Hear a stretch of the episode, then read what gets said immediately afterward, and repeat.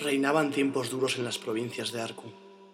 Los soldados del rey Nu se habían hecho con el pleno control de los territorios antes habitados por los Uriel, y estos estaban preparando una reconquista.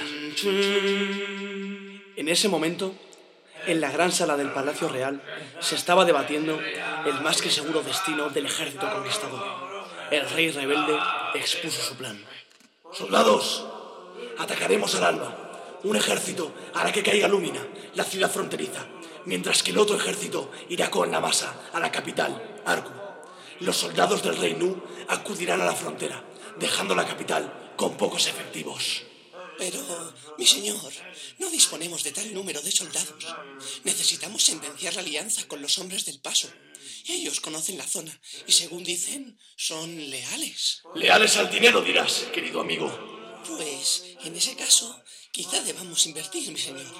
Estamos hablando del posible final de la guerra y ambos sabemos que nos sería de gran ayuda un aliado a la altura. Hmm. Cierto es que nos vendría de ayuda tener un aliado.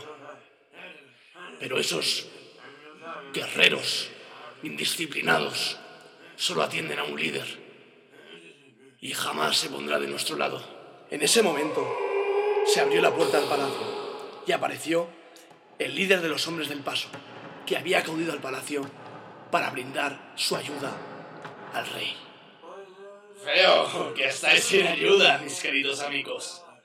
Pero he venido para tendernos nuestra mano. Queremos participar de vuestro lado en la guerra para recuperar Arku. Y solamente podremos hacerlo si nos unimos ambos. sí, la aclamada. Mm, necesitábamos esta unión, mi rey.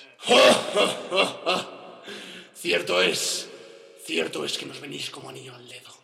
Entre negociación y negociación, los soldados del rey y los soldados del rey del paso llegaron a un acuerdo.